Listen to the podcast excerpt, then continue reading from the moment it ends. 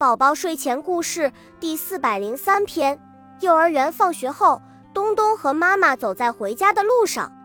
不一会儿，天空乌云密布，轰隆隆的雷雨声响了起来，紧接着下起了大雨。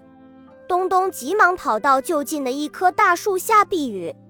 妈妈看见了，马上对东东说：“快过来，我们不能在树下避雨，淋湿的树叶能导电。”闪电会通过他们把人击倒的。